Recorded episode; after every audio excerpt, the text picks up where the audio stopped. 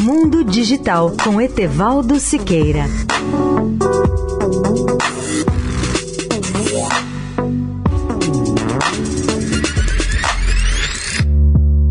Olá, ouvinte da Eldorado.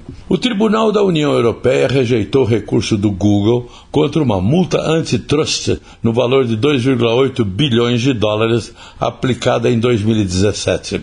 Na época, a multa foi a maior que a União Europeia já havia imposto contra uma empresa por abuso antitrust e foi vista amplamente como um sinal de ameaça que os reguladores europeus representam para as empresas de tecnologia.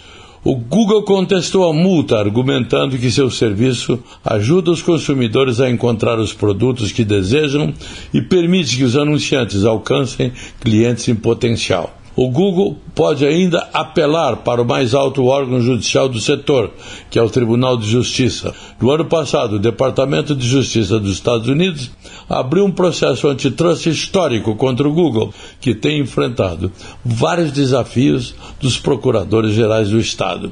A União Europeia tem fiscalizado os gigantes de buscas por violações das leis de concorrência ao longo de mais de uma década, e os resultados desses casos têm sido observados de perto por autoridades antitrust em todo o mundo. Diante de decisões desse tipo, os legisladores europeus consideram uma série de novas regras para fomentar competição na indústria de tecnologia, como as chamadas leis de mercado digitais.